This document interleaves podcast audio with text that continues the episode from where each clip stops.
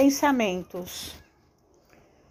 Quanto ao mais, irmãos, tudo o que é verdadeiro, tudo o que é honesto, tudo o que é justo, tudo o que é puro, tudo o que é amável, tudo o que é de boa fama, se há alguma virtude, se há algum louvor, nisso pensai.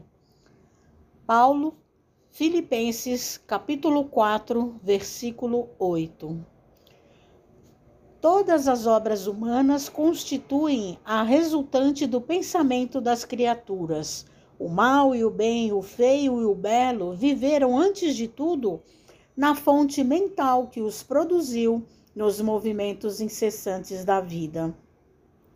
O Evangelho consubstancia o roteiro generoso para que a mente do homem se renove nos caminhos da espiritualidade superior proclamando a necessidade de semelhante transformação rumo aos planos mais altos.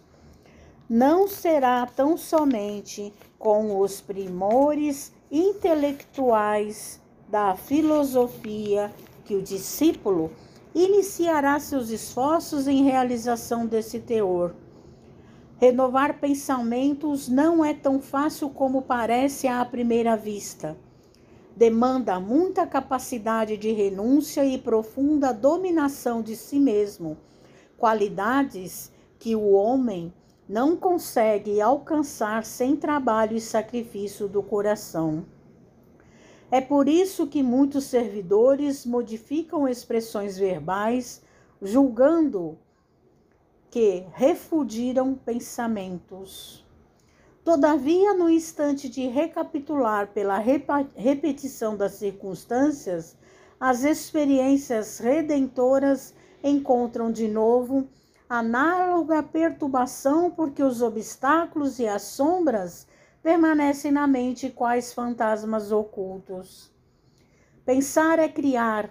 A realidade dessa criação pode não exteriorizar-se de súbito no campo dos efeitos transitórios mas o objeto formado pelo poder mental vive no mundo íntimo, exigindo cuidados especiais para o esforço de continuidade ou extinção. O conselho de Paulo aos Filipenses apresenta sublime conteúdo. Os discípulos que puderem compreender-lhe a essência profunda buscando ver o lado verdadeiro, honesto, justo, puro e amável de todas as coisas, cultivando-o em cada dia, terão encontrado a divina equação. Mensagem de Emmanuel no livro Pão Nosso, Psicografia de Francisco Cândido Xavier.